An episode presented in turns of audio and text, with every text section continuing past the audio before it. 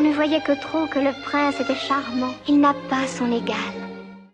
Les détricoteuses Cauchemar d'Éric Zemmour. Il était une fois une princesse. Tricot radiophonique, tissé à huit mains et quatre voix, qui parle des femmes avec un grand F ou un petit. Je poursuivrai mon action avec persévérance, avec détermination, sans me laisser distraire. Il y a trois verbes magnifiques dans la vie, c'est rêver, oser, créer. Une émission bimenstruelle, le dimanche à 13h, sur JetFM 91.2. Les détricoteuses, elles ne font pas que dans la dentelle. Bonjour à vous et bienvenue pour 60 minutes de détricotage du mot peste en douceur. C'est dimanche sur JetFM et on va prendre soin de, votre, de vos oreilles peut-être. Nous sommes donc trois en studio aujourd'hui. Bonjour Laure. Bonjour. Bonjour Julie. Bonjour. Et bonjour Marjolaine, la quatrième acolyte. Qui aujourd'hui rime avec soleil en duplex depuis Saint-Denis, La Réunion. Comment ça va? Ça va. C'est chaud? Mais comme vous dans le studio en fait. Ouais, exactement. Tout à fait. Notre petit jeu depuis trois émissions déjà consiste à revisiter nos imaginaires et à questionner le système patriarcal à partir d'un simple mot courant, a priori sans connotation féministe. C'est donc une part de hasard, nos rencontres et associations d'idées qui vont nous guider pendant la prochaine heure. Aujourd'hui donc, nous avons choisi de scruter à la loupe le mot peste, à ne pas confondre avec pesto, qui à une lettre près nous aurait amené un peu plus de basilic que de maladies contagieuses. La peste, sous toutes ses formes, sera notre porte d'entrée sur quatre univers, auteurs et personnages qui ne se sont peut-être jamais côtoyés de leur vivant. C'est même sûr. 100% peste, méchante, jalouse, chiante, capricieuse, euh, furie, chippie, oui, j'ai tapé peste dans les hashtags des internets. Et j'y ai trouvé moult selfies de copines souriantes, avec parmi ces mots, ces images, ce mot de cinq lettres, euh, parfois imprimé sur leur t-shirt. Euh, donc je prenais ces mots pour des genres d'insultes sexistes, desquels il fallait se sortir absolument, et je découvre cette mode qui consiste à se désigner soi-même comme une peste. Donc en cherchant des réponses, je suis tombée sur Judith Butler, donc je voulais quand même la mettre en intro, euh, et son livre Le pouvoir des mots, qui en plus d'allonger ma liste de prochains livres à lire, parle entre autres des insultes sexistes et racistes qui finissent par nous définir, devenir constitutifs de nos identités, à force d'être banalisées. Ces insultes qui ne viennent pas de nulle part et nous réassignent à une certaine place seraient plus faciles à intégrer qu'à combattre si j'en crois ce que je vois. Mais comment en est-on arrivé là? Euh, à ce qu'il soit plus facile d'appliquer les codes des dominants plutôt que de les combattre? Et en cherchant des synonymes de peste, je suis aussi tombée sur le mot mégère et tricoteuse. C'est dire si je suis contente de faire partie des détricoteuses qui défont les mailles des t-shirts pour réinventer les étiquettes et les étiqueter et tout ce qu'on veut. Mais sans plus attendre, aiguillons-nous tranquillou vers notre première création, voir ce que Peste nous a inspiré. On commence donc par une petite errance littéraire au pays de la peste brune. Cher Monsieur Camus, je vous apporte la bonne nouvelle. L'Académie suédoise vous a en effet aujourd'hui, à sa session de cet après-midi, décerné le prix Nobel de littérature, votre importante œuvre littéraire qui met en lumière avec un sérieux pénétrant les problèmes qui se posent de nos jours à la conscience des hommes. La peste. Lire la première phrase d'un livre, ça bien. Les curieux événements qui font le sujet de cette chronique se sont produits en 1940 à Oran. Une manière commode de faire la connaissance d'une ville et de chercher, et de chercher comment on y travaille, comment on y aime et comment, on, y meurt. on y meurt. Dans notre petite ville, est-ce l'effet du climat? Tout cela se fait ensemble, du même air frénétique et absent. C'est-à-dire qu'on s'y ennuie et qu'on s'y applique à prendre des habitudes. Nos concitoyens travaillent Nos concitoyens travaillent beaucoup, mais toujours pour s'enrichir. Ils s'intéressent surtout au commerce et ils s'occupent d'abord, selon leur expression, de faire des affaires. Naturellement, ils ont du goût aussi pour les joies simples, ils aiment les femmes, le cinéma et les bains de mer. Mais très raisonnablement, Ils- ils réservent ces plaisirs pour le samedi soir et le dimanche, essayant les autres jours de la semaine de gagner beaucoup d'argent. Je vous remercie, monsieur l'ambassadeur, et je vous prie de transmettre à l'Académie suédoise euh, mes remerciements. Eh bien, euh, au moment où nous vous parlons, nous sommes persuadés que le téléphone d'Albert Camus est décroché. Il ne pourrait plus répondre à tous les messages de félicitations. Il doit recevoir des lettres, il doit recevoir des télégrammes. Bonjour, vous êtes bien le répondeur d'Albert Camus. Je ne suis pas disponible pour le moment, mais laissez-moi un message et je vous rappellerai dès que possible. Au revoir. Oui, bonjour euh, Albert. Euh, oui, c'est une lectrice du XXIe siècle. Je voulais te féliciter déjà pour cette première phrase euh, assez sympa, mystérieuse. Bon, je suis au troisième paragraphe, page 2. Quand tu parles de tous nos contemporains, en fait, tous nos contemporains qui aiment les femmes, les cafés, les cartes, les femmes, les, cafés, les cartes, ok. Bah en fait, enfin, tu, tu parles des hommes en fait. T'as pas Euh, d'amis alors, femmes j- j'ai avancé un petit peu plus loin dans la lecture. Bah, donc, je veux bien rencontrer hein, Bernard Rieu, Raymond, euh, Monsieur Othon, le père Panelou, le prêtre, le curé, le journaliste, le maire, euh, l'asthmatique, celui qui crache sur les chats, les bourrus. Euh, par contre, du côté des femmes, c'est pas femmes, facile, euh, facile, facile hein, les de les identifier. On a Nicole, page 22, qui pleure, Jeanne, page 70, qui s'inquiète. Tu Euh, connais pas sinon, de page 8, bah, le docteur appelle sa femme par son prénom, mais lequel, Albert? Les femmes, Albert. Parce Comment s'appellent là, les femmes tout Comment les euh, femmes sa femme, sa femme, sa femme, euh, bon, bah, Les femmes, Albert. on a un peu du mal à, à les identifier, quoi. Euh, bon, bah, sinon, euh, bisous. Je voudrais simplement ajouter qu'une petite visite m'a permis de voir tout à l'heure dans ce petit appartement du 93 de euh, la rue de Lyon à Bellecour, Madame Camus. Je ne dirais euh, combien sa mère était surprise, ne comprenant pas encore la signification de cet hommage rendu à l'œuvre de Camus. Très simplement, sur la table quotidienne, elle repassait une chemise, elle jetait un regard sur euh, la photo d'Albert en disant vraiment je n'aurais jamais cru que ce petit pût aller si loin. Il a fait tout ce qu'il a écrit et il m'a donné deux petits-enfants. Ici Alger, à vous Paris.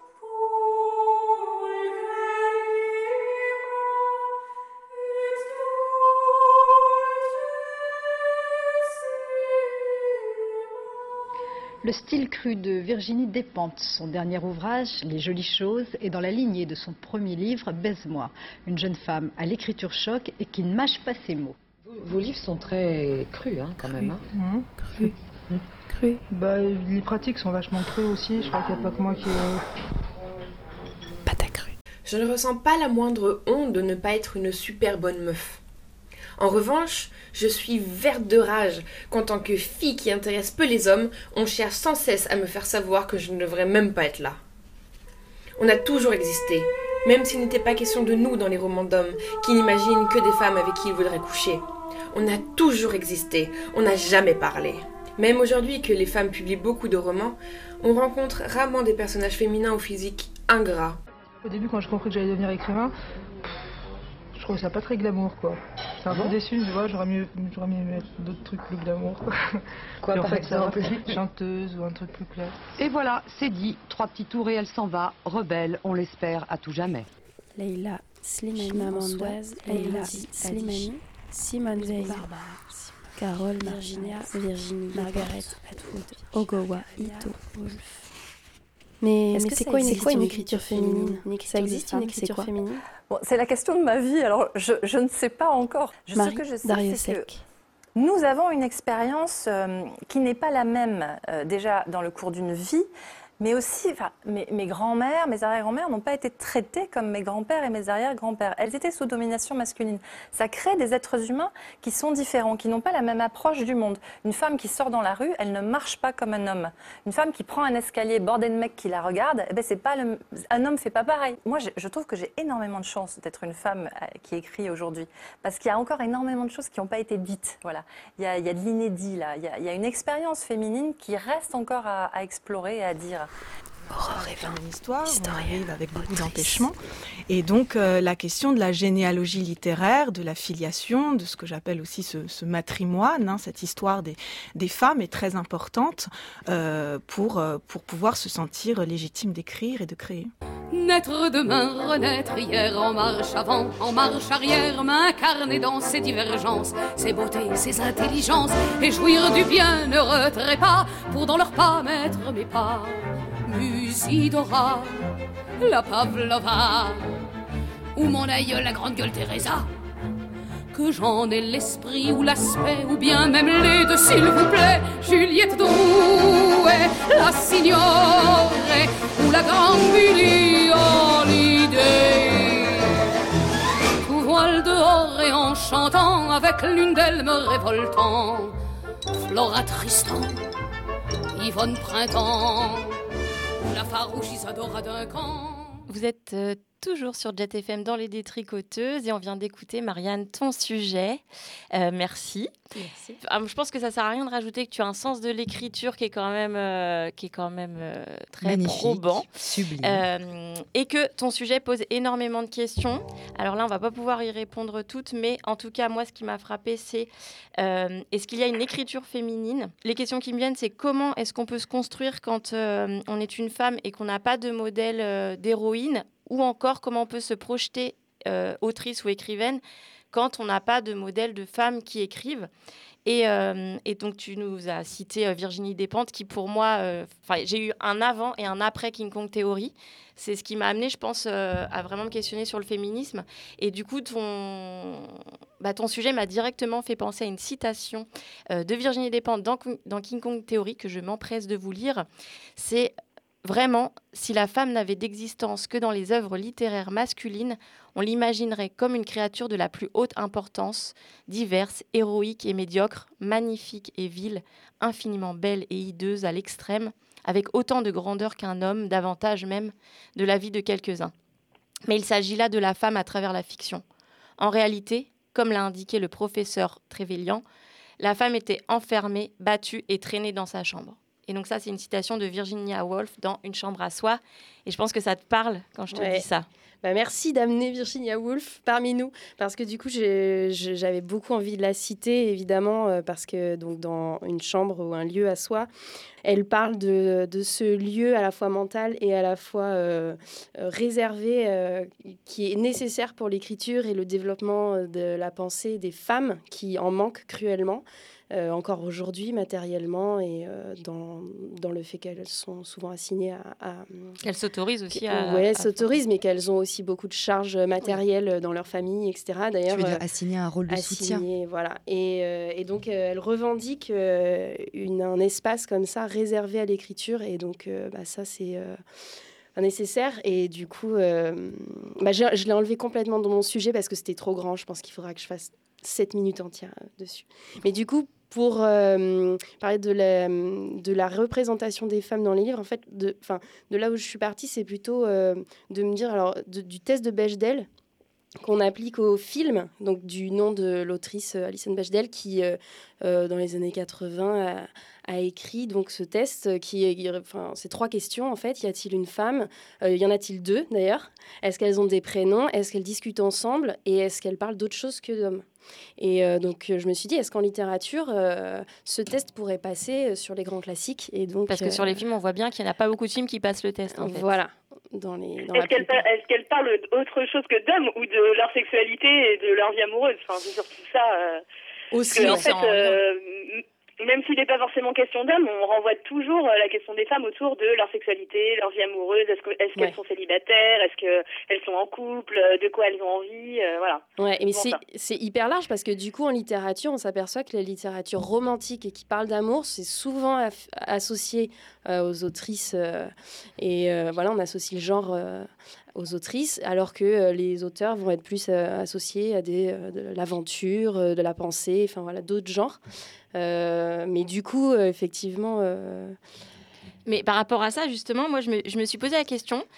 nous, les femmes, on va lire en permanence des livres écrits par des hommes, c'est normal, c'est comme ça.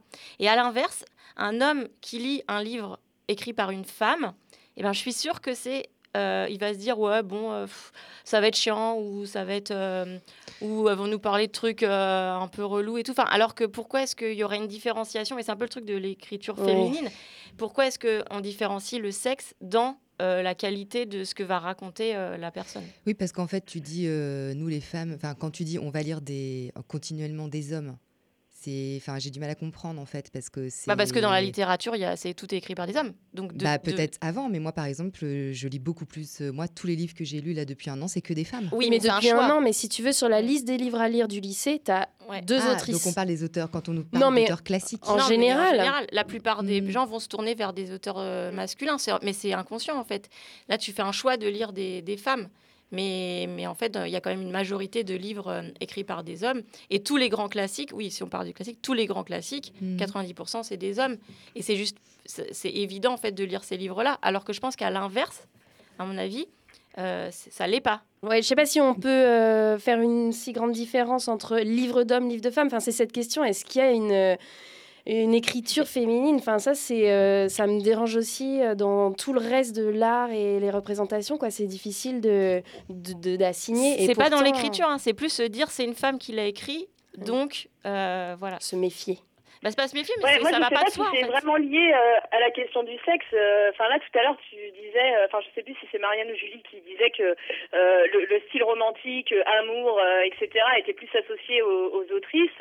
Et il y a peut-être cette question-là aussi. Il y a peut-être la question des sujets qui sont mis en avant. Enfin voilà, des, des best-sellers féminins qui sont plus associés à ces histoires d'amour et que, enfin voilà, c'est peut-être pas forcément les thématiques qui vont attirer les, enfin, les hommes, enfin, je sais pas si on peut faire une généralité, mais euh, ça, ça, peut expliquer ça aussi. Ça évolue quand même, je trouve. Oui, moi aussi, je trouve que ça évolue. Ah oui, euh, on, pourrait, euh, on pourrait en parler longtemps. Moi, ce que je comprends là, dans le sujet que tu as abordé, dans la discussion qu'on a eue, c'est qu'effectivement, la question des lettres classiques et la façon dont on enseigne la littérature à l'école et dans les institutions ou même dans les kiosques à la SNCF, on met en avant, et c'est sûrement inconscient, des auteurs masculins. Voilà. Et que ça, c'est quelque chose qui est peut-être en train d'évoluer, mais que c'est quelque chose qui est constaté et qu'il faut le dire pour montrer aussi qu'il y a des mécanismes qui sont en jeu et que ça, c'est peut-être aussi un reste d'une logique patriarcale. Oui, et puis ça pose la question aussi de la discrimination positive parce qu'effectivement, il y a beaucoup, il y a un nombre très supérieur d'auteurs masculins et donc pour faire émerger euh, des autrices, il faudrait euh, éventuellement, mais c'est une question, enfin voilà, en booster euh, artificiellement certaines, enfin voilà. En parlant d'autrice, euh, ça me donne une transition parfaite pour te donner la parole, Julie, euh, pour ton prochain sujet. Et oui, parce que bizarrement, Pest nous a ramené euh, plusieurs d'entre nous, j'ai l'impression, à parler de littérature et de femmes. C'est pas ce qu'on aurait pu penser en premier lieu, mais moi, pour cette émission, je vais vous parler eh ben, des femmes avec un grand F et de l'histoire avec un grand H, puisque c'était aussi le, le, slogan de notre émission et que je crois qu'on en a on l'a pas trop fait jusqu'à présent. Euh, et donc, je suis partie de cette question. Qu'est-ce qui pourrait symboliser la peste aujourd'hui? Eh bien, le capitalisme et l'exploitation des dominés par les dominants. La peste capitaliste. Les femmes faisant bien entendu partie des exploités et des dominés. Voilà ce qu'en substance m'a répondu Laure Battier, qui est la traductrice de Vivre ma vie, une anarchiste au temps des révolutions, l'autobiographie d'Emma Goldman. Donc Laure Battier, elle est venue à Vent d'Ouest et euh, aussi dans les studios de Jet euh, début février pour présenter ce colossal et magnifique ouvrage de 990 pages que euh, j'ai près de moi. Il est énorme et il est rouge et il est beau. Enfin, c'est un magnifique ouvrage. Et à y réfléchir, cette réponse de Laure Battier sur la peste et le capitalisme était évidente.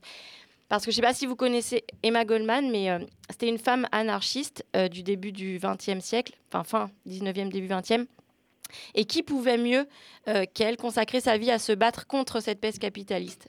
Je vous propose donc un petit moment entre euh, deux femmes, Emma Goldman et sa traductrice.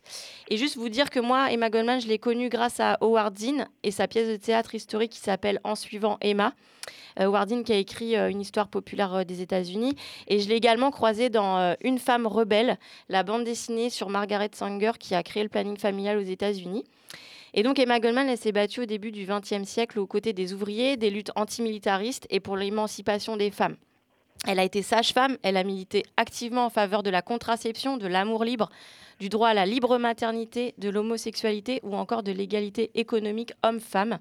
Elle a tenu des conférences sur l'avortement, la vasectomie, la prostitution, ce qui lui a valu plusieurs fois euh, de se faire enfermer, notamment pour incitation à l'émeute et distribution illégale d'informations sur le contrôle des naissances, au point qu'elle devienne Emma Larouche, donc c'est pas n'importe qui dont on va parler là aujourd'hui.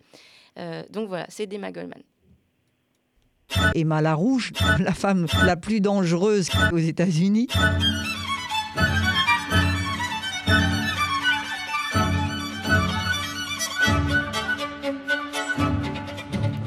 Des ans, et cela depuis les balbutiements de ma vraie vie, on m'avait incité à écrire mes mémoires. Or, cette proposition ne m'avait jamais tentée. Je vivais intensément mon existence, pourquoi la coucher sur papier? Ma réticence venait également de ma conviction d'alors qu'il ne fallait écrire sur sa vie que lorsqu'on avait cessé de se tenir au cœur de la tourmente. Je disais à mes amis, ce n'est qu'une fois atteint l'âge de la sagesse, celui où l'on est capable d'observer avec distance et détachement les tragédies et les comédies de la vie, en particulier de la sienne, que l'on est en mesure de produire une autobiographie qui mérite d'être lue. Avançant en âge, mais me sentant encore dans la prime adolescence, je ne m'estimais pas capable de me lancer dans une telle entreprise. À l'époque de mon inactivité forcée en Europe, je disposais enfin d'assez de temps pour lire à volonté, entre autres des biographies et des autobiographies. Je découvris à mon grand embarras que l'âge mûr, loin d'apporter sagesse et sérénité, devient bien souvent synonyme de sénilité, d'étroitesse d'esprit et de rancune mesquine. Pour éviter le risque d'une telle calamité, je commençais à considérer sérieusement l'idée de consigner ma vie par écrit. Le livre d'Emma Goldman, c'est en même temps un document historique extrêmement important, mais c'est aussi un journal intime.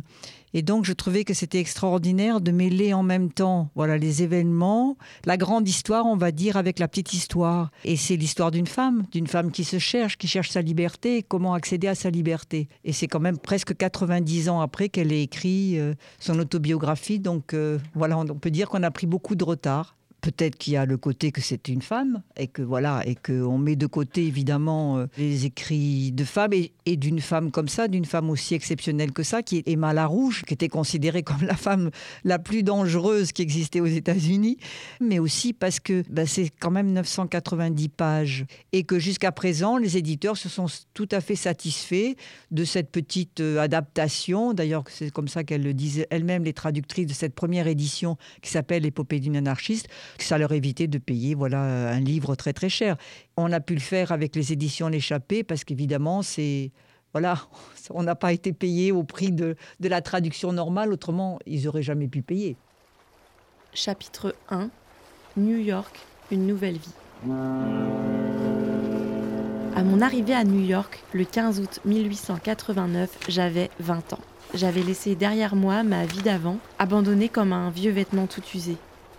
Un nouveau monde s'offrait à moi, étrange et terrifiant. Mais j'étais jeune, en bonne santé, et j'avais un idéal. Quel que soit l'avenir qui m'était réservé, j'étais décidée à l'affronter coûte que coûte. Comme je me souviens. Emma Goldman, elle n'était pas du tout en accord avec le mouvement féministe qui existait aux États-Unis à l'époque, parce que le mouvement féministe revendiquait le droit de vote et le travail. Et pour elle, le droit de vote, ben non, le droit de vote c'était le droit bourgeois. Euh, elle n'était absolument pas d'accord avec ça. Et pour elle, le droit de revendiquer euh, l'auto-exploitation, ça n'allait pas non plus. Elle a écrit en, en 1906 un article qu'elle a publié dans le journal qu'elle éditait à l'époque qui s'appelait Mother Earth, qui s'appelait La tragédie de l'émancipation féminine, où justement elle disait il faut s'émanciper de l'émancipation, voilà. Parce qu'elle disait qu'il fallait aller bien plus loin que ça. C'était la femme devait repenser complètement sa place dans le monde. Elle devait se libérer des préjugés, elle devait se libérer du poids du passé. Il y avait qu'elle qui pouvait le faire, avec cette idée que ce seuls les exploités voilà, les exploités doivent se prendre en main, doivent prendre en main leur propre lutte. Donc elle disait donc les femmes doivent prendre en main leur propre lutte. Mais pour elle, contrairement au mouvement féministe de l'époque, c'était pas avec l'idée que les femmes doivent être contre les hommes. Elle, elle le voyait comme une idée, il faut que les femmes soient avec les hommes, parce que son idée à elle, c'était de quoi a-t-on besoin le plus besoin dans la vie? C'est le besoin d'amour, c'est le besoin d'aimer, c'est ça qui nous traverse tous. Essayer de se comprendre tous en tant qu'êtres humains, c'est-à-dire les hommes, les femmes ensemble. Anarchism, a social philosophy which aims at the emancipation, economic, social, political and spiritual elle-même, Emma Goldman, a eu beaucoup de difficultés dans le mouvement révolutionnaire.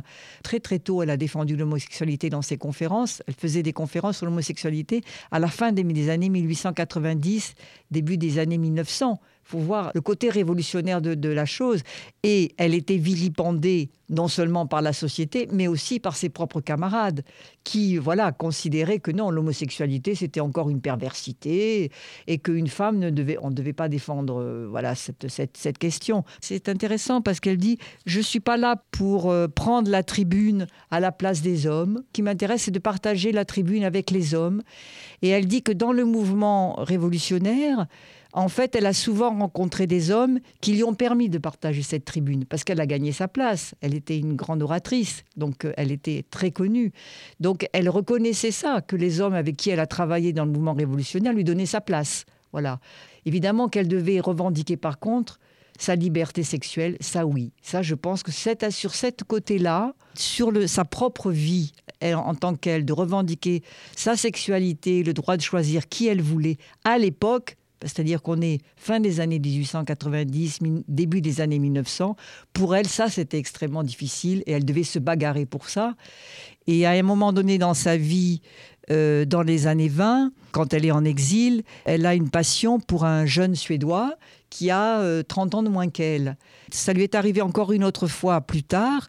C'était très difficile pour elle de faire accepter par ses camarades qu'une femme d'un certain âge, puisqu'elle avait à l'époque déjà 50 ans, après elle, ça s'est reproduit, elle avait déjà 60 ans, puisse avoir une liaison avec un, homme beaucoup plus jeune qu'elle.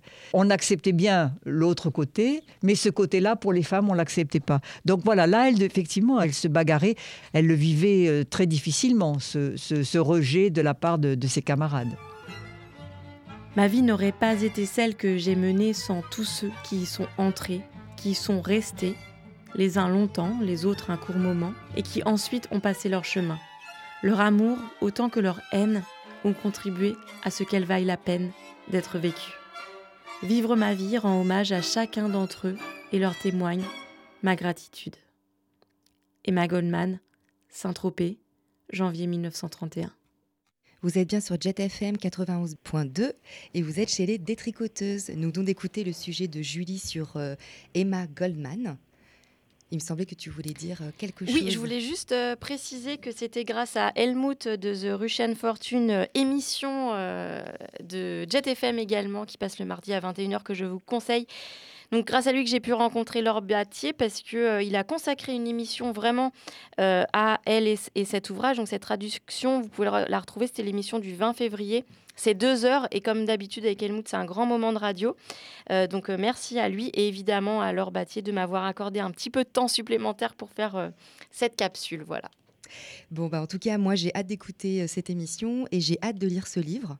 Euh, quand je vois effectivement euh, le pavé, le pavé et la qualité, enfin la qualité de l'écoute là, quand, quand tu lis quelques quelques bribes de, je suppose, l'introduction du livre, c'est vrai qu'on sent que c'est une traduction qui a été travaillée. Voilà, comme on dit, c'est une traduction qui est chaude, qui n'est pas froide, qui voilà. Ça a mis 4 ans de travail. Bah, c'est ce que j'allais te poser comme question, c'était combien de temps? Et 4 ans, je pense que c'est pas beaucoup en fait. Bah, je pense qu'elles ont passé, elles sont deux, deux traductrices et, euh, oui, je pense qu'elles ont passé euh, bah, tout leur temps à ça, hein, parce que, elles vivaient, elles vivaient Ma Goldman, quoi. Parce qu'à côté, elles ont fait aussi énormément de recherches, évidemment, pour bien comprendre tout, parce qu'elles se sont rendues compte aussi que, en fait, vu qu'elle a, écrit à la fin de sa vie ses mémoires, elle avait plein de choses en souvenir, mais sauf que la mémoire n'est pas euh, la réalité. Et Ma Goldman, elle a fait elle-même des erreurs historiques. Donc en fait, elles ont dû reprendre les choses, voilà, pour, pour être bien sûr de ce qui s'était passé de ce qu'elle avait pu vivre. Oui, parce qu'effectivement, le livre, le livre est construit comme ça. Elle l'explique hein, que c'est une part de journal intime euh, qui permet d'apprendre énormément sur l'histoire. Donc, ce que je comprends, c'est qu'elle a vécu aux États-Unis et en Europe aussi. Ouais, en fait, elle est lituanienne. Elle s'est exilée euh, aux États-Unis, sauf que euh, aux États-Unis, bon, il faudra lire, mais en gros, elle a été euh, expulsée des États-Unis, parce que quand vous entendez, elle c'était la femme la plus dangereuse des États-Unis. On l'a considérée complice d'attentats, etc. Donc, elle a, elle a dû s'exiler en Europe, et en Europe, elle n'avait pas le droit de, de s'exprimer, parce que c'est une grande conférencière, hein, comme il dit. Donc, en Europe, elle n'avait pas le droit de s'exprimer. C'est là où elle parle de son, son inactivité forcée. Hein, Exactement. qui la met ça. à, qui, et du coup, elle se met à écrire voilà. contre son gré au départ. Voilà. Moi, je voulais juste dire qu'elle m'a énormément touchée et que ce que j'aime le plus dans ce personnage, en fait, c'est que c'est une amoureuse de l'amour. Oui. Et qu'en fait, elle n'est pas du tout contre.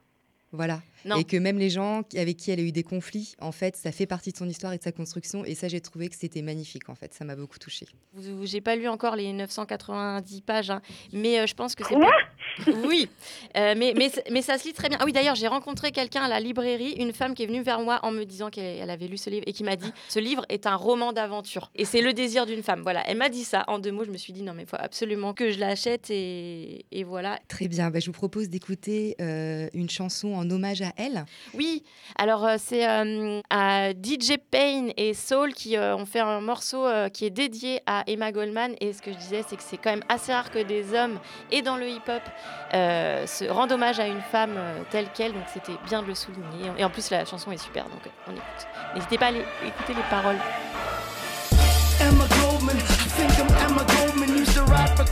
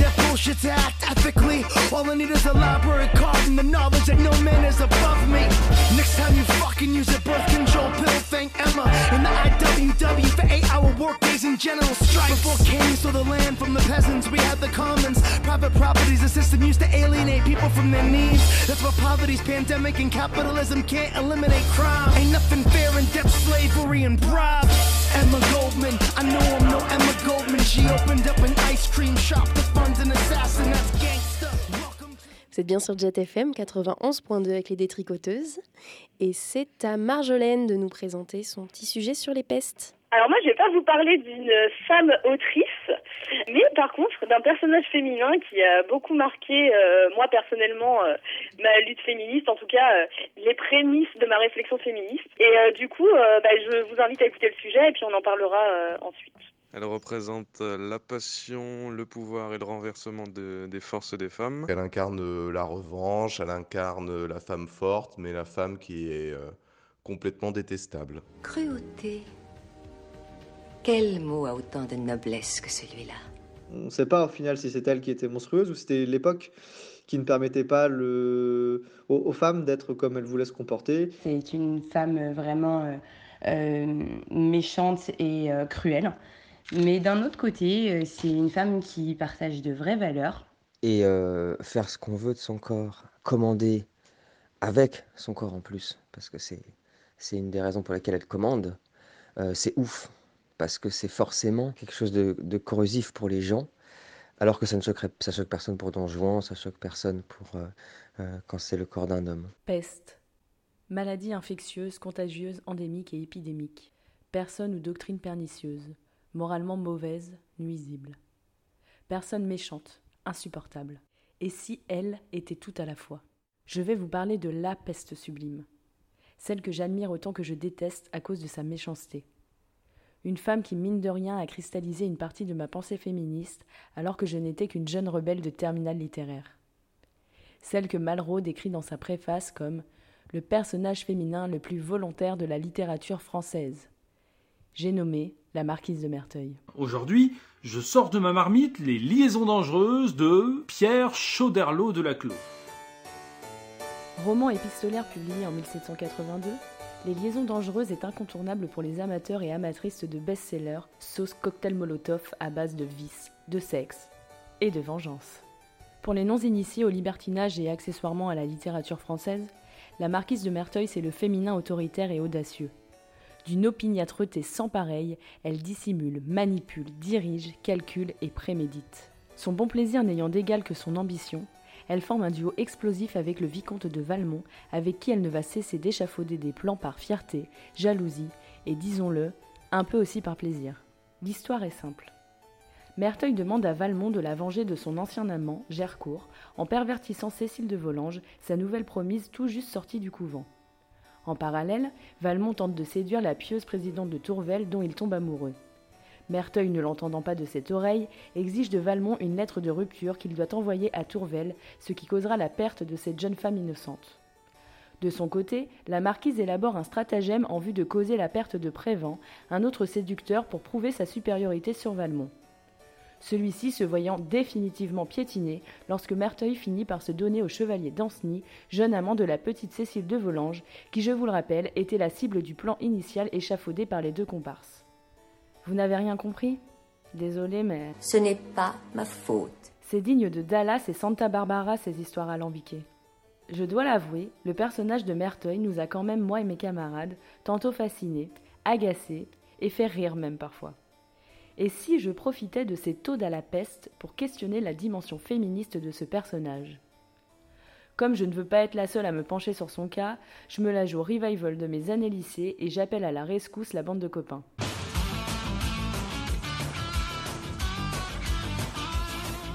C'est vrai qu'avec tout ce petit monde, on en a bouffé de la marquise. Je t'emmerde, Merteuil, et tu vas me le payer. Rien que pour ça, j'ai envie de titiller leurs souvenirs. Ça me rend curieuse de savoir comment il et elle l'apercevaient, ce qu'elle leur inspirait. Est-ce que je suis la seule à l'ériger sur l'autel de la femme indépendante qui agit par et pour elle-même, grande, inaccessible et insaisissable? Alors, je vais me prêter à ton petit jeu, ma petite Marjo. Euh, pour te décrire euh, la marquise de Merteuil, selon moi. Donc, elle représente euh, l'orgueil et aussi le féminisme. elle m'inspire aussi une évolution des mœurs et le cassage des codes. Alors, pour moi, la marquise de Merteuil, elle m'inspire trois mots qui seraient d'abord qu'elle est manipulatrice, parce qu'elle elle manipule tout son beau monde. Aussi la force, parce que c'est une femme forte qui se laisse pas faire. Et j'aurais dit montre religieuse, ou quelque chose comme ça, c'est-à-dire le jeu, euh, la dangerosité du jeu et de la liberté aussi. C'est une femme séduisante, intrigante, perfide. Elle a un extraordinaire besoin de puissance et de domination. On est d'accord, les qualificatifs ne manquent pas pour décrire la marquise. Mais celle qu'on accuse souvent de mépriser les hommes comme les femmes représente finalement la figure de celle qui souhaite s'émanciper avant l'heure. Je me souviens dans, le livre, elle dit qu'elle euh, s'enfonçait une fourchette dans la main lors des repas et qu'elle ne voulait pas montrer son, son mal sur le visage, elle ne voulait pas montrer que ceci l'atteignait. Alors j'ai repris le passage parce que je m'en souvenais plus exactement.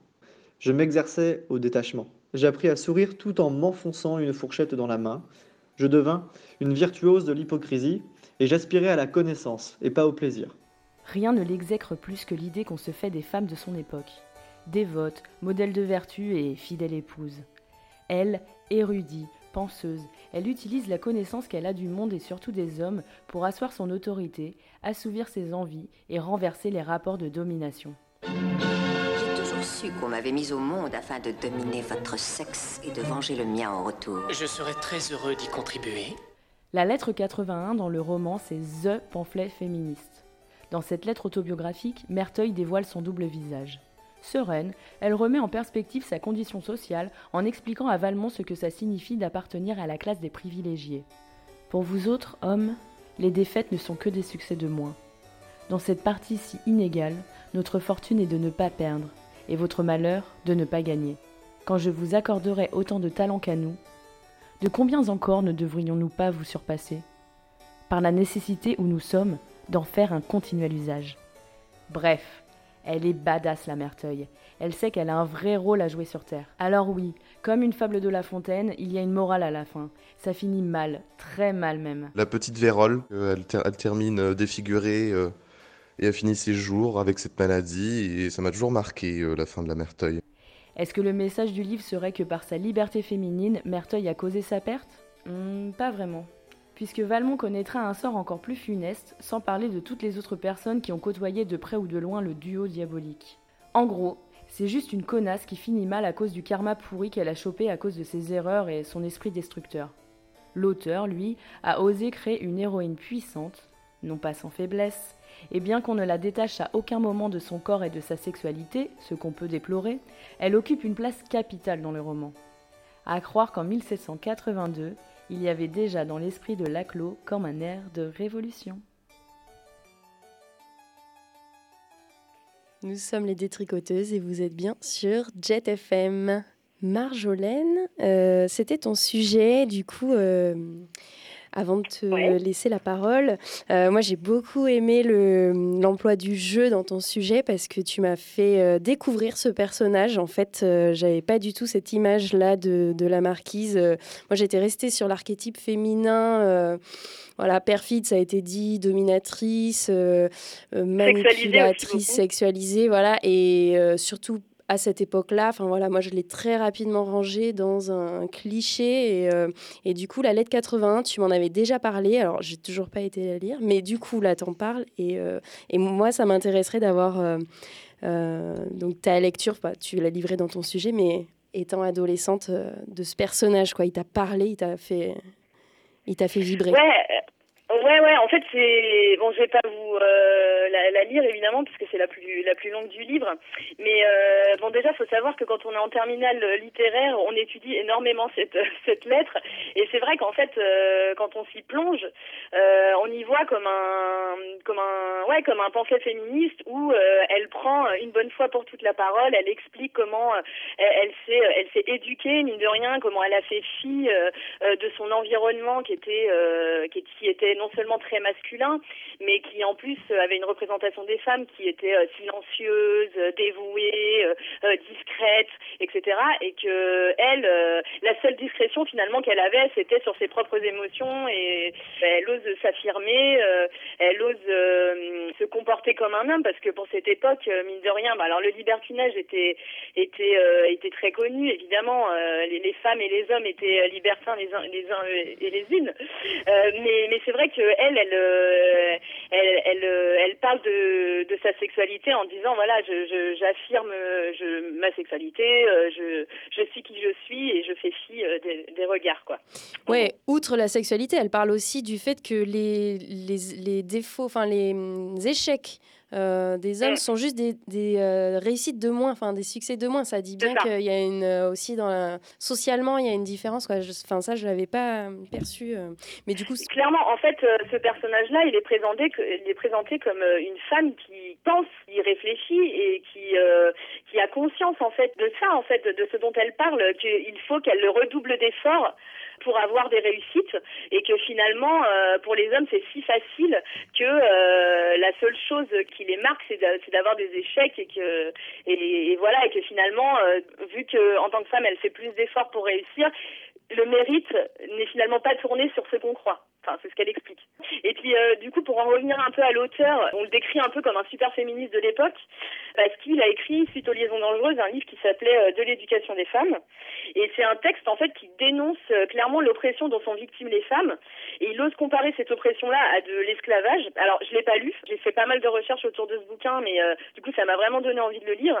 Et que c'est un esclavage qu'on a pris comme l'état naturel des femmes. Et que même la question de l'éducation des femmes, finalement, c'est presque bête de parler de ça puisque jusqu'alors, enfin là il parle de son époque, il dit jusqu'alors en fait parler d'éducation c'est bête puisqu'on les pousse en, aucun cas au développement et que l'éducation il faudrait la créer en fait. Euh, voilà elle, n'existe pas. Enfin jusqu'à maintenant les femmes on les réduit finalement à, des personnes qui accompagnent euh, les hommes dans leur vie ou qui leur sont utiles euh, voilà et donc euh, c'est assez intéressant. Mais pour euh, recontextualiser, il répond à une question qui a été posée par l'Académie qui était autour de l'éducation des femmes.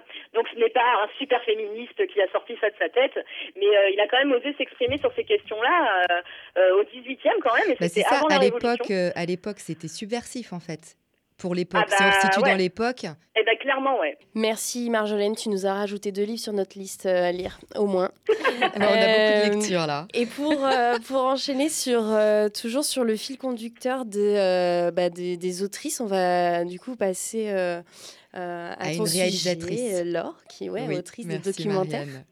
Alors moi, j'ai plutôt pris la peste dans le sens euh, de la haine, euh, de la haine qui s'origine d'un refus radical de la singularité de l'autre.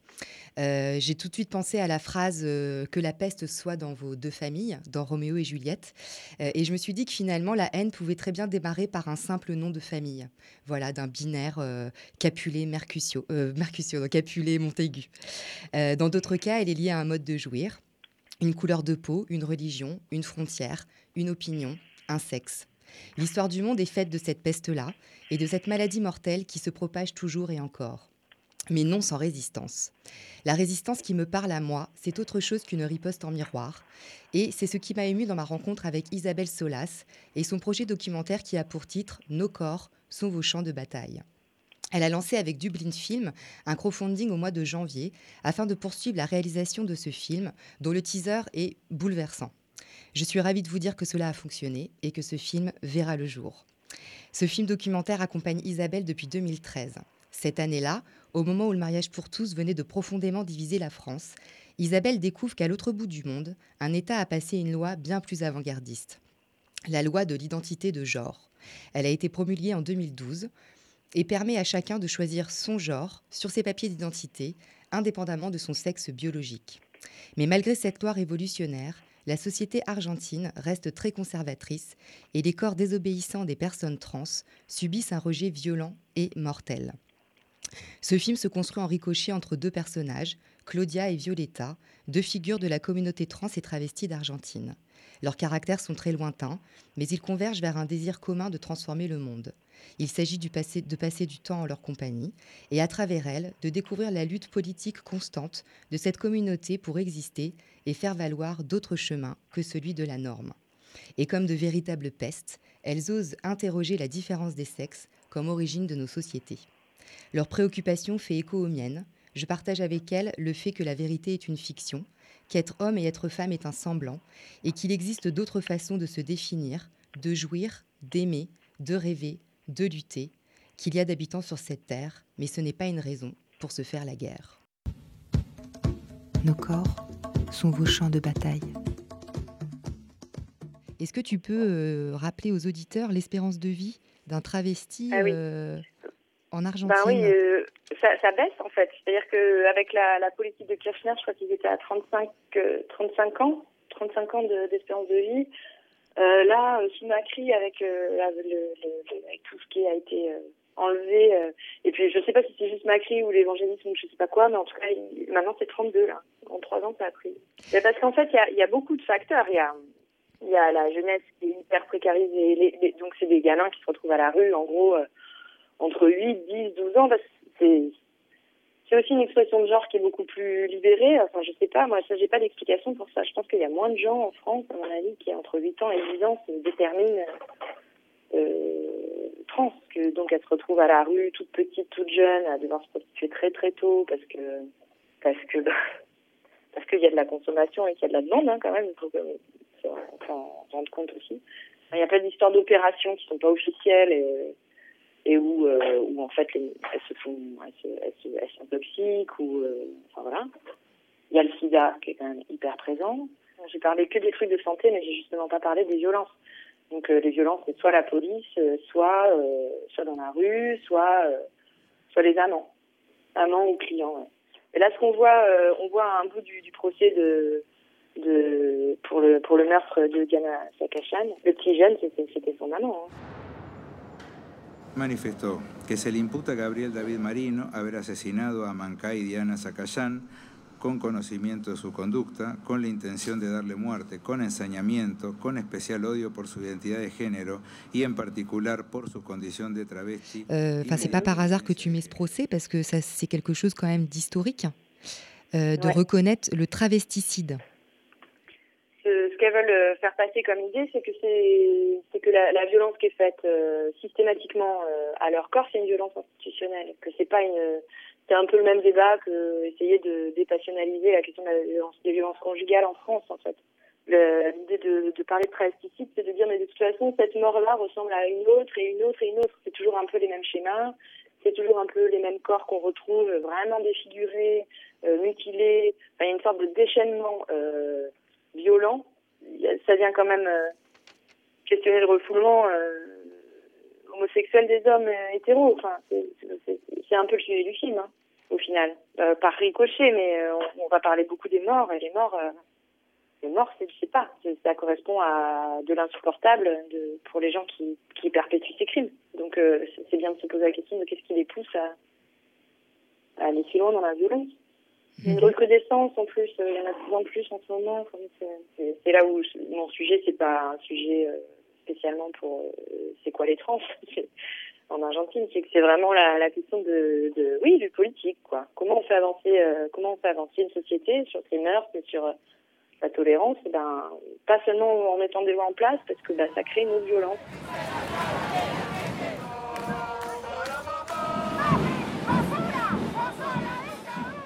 C'est minorité, quoi. C'est un peu compliqué parce que c'est pas une minorité qui a une, base euh, de classe, justement. Voilà. Comme c'est des décisions, c'est quand même des décisions individuelles de transitionner, de donc ça se, ça se retrouve un peu dans tous les milieux. Moi, ce que je constate, c'est qu'elles peuvent pas se, se, passer de faire l'économie d'être politisées. C'est impossible. Le, le, le, sujet du film, c'est vraiment comment on fait de la politique ensemble et comment on arrive à, à revendiquer des choses qui nous sont ultra personnelles dans le collectif, en sachant que le collectif est hyper, hyper hétérogène et que, et que ça va être une grosse lutte, même intérieure. quoi. C'est un peu ça que je veux raconter dans le film, c'est cette stratégie de, de lutte, quoi constantes, elles sont pugnaces, quoi. Elles donnent envie de, d'avoir cette énergie-là, euh, que tout le monde la, la quoi. Qu'est-ce que tu as pu découvrir d'autre dans, le, dans une espèce de prisme d'activisme qui se passe en Argentine? Bah, Oui, bah, c'est des méthodes, en fait. Il y a plein de... Bah, déjà, moi, comme je le filme se, va se diviser surtout entre Claudia et Violetta, c'est déjà un peu deux, deux options, en fait. Il y a un peu la réformiste et la révolutionnaire, enfin l'anarchiste et la, et l'encarter, enfin je sais pas comment dire. Donc euh, bah, Claudia est dans un truc très très traditionnel. Elle, elle, écrit des communiqués, euh, elle appelle la presse, euh, elle défend les filles, elle va, elle va à la sortie du commissariat, elle fait des, elle dénonce à, à la justice. Violetta, elle est plus dans des, elle écrit, elle réfléchit, elle regarde le monde, elle essaie de donner un peu un autre point de vue sur le sur le sur le monde, enfin un point de vue plus ben, moins binaire justement. Et elle a fait des ateliers de micropolitique euh, affective, elle dit euh, micropolitique sexo-affective. Il y a aussi la question de l'art qui vient là-dedans parce que et de la sensibilité parce que ce qu'elle revendique c'est de d'essayer de créer euh, un, langage, un discours et une théorie euh, trans travestie latino-américaine complètement euh, indépendante. Tout ce truc, tout ce mouvement queer occidental, elle, elle, elle, se elles se gardent bien de faire partie de ça. Hein. Maintenant, elles vont donner des cours des fois à la fac. Avec cette politique qui a été mise en place par Kirchner, euh, elles ont, elles ont la possibilité d'aller parler à des gens qui n'ont jamais entendu parler de la question trans. Euh, et du coup, elles font quoi? Elles, commencent par lire ce texte. Quoi. Yo, pauvre mortal, équidistante de todo. Yo. Moi, pauvre mortel, équidistante de tout. Moi, carte d'identité 20 59 80 61. Moi. Moi. Moi, moi, premier fils de la mer, que j'ai ensuite été. Moi, je revendique mon droit à être un monstre. Ni baron ni mujer, ni XXI, ni H2O. Ni homme, ni femme. Ni XXL. Ni H2O. Moi, je revendique. Je revendique mon droit à être un monstre. À être un monstre. À ser un monstre. Que d'autres soient le normal. Le Vatican normal el credo en Dios y la Virgísima normal, los pastores, los rebaños de lo normal. Le je crois en Dieu et en la Sainte Vierge normal. Et aux pasteurs et aux troupeaux du normal. L'honorable congrès des droits du normal. Normal. Normal. Normal. Le vieux Larousse du normal. Yo transpirada, mojada, nauseabunda germen de la aurora encantada de la que no pide más. Moi, transpiré. Mouillé nauséabonde, germe de l'aurore enchantée, qui ne demande, plus, la permission. plus la permission. Et c'est enragé de lumière maya. Lumière épique, lumière paria. Je revendique. Mon droit à m'explorer. à me réinventer. Faire de ma mutation mon noble exercice. Mi noble ejercicio. Veranearme, otoñarme, inverniarme, las hormonas, las ideas, las cachas, toda el alma. M'estiver. M'estiver. M'estiver, M'autonner. m'hiverner.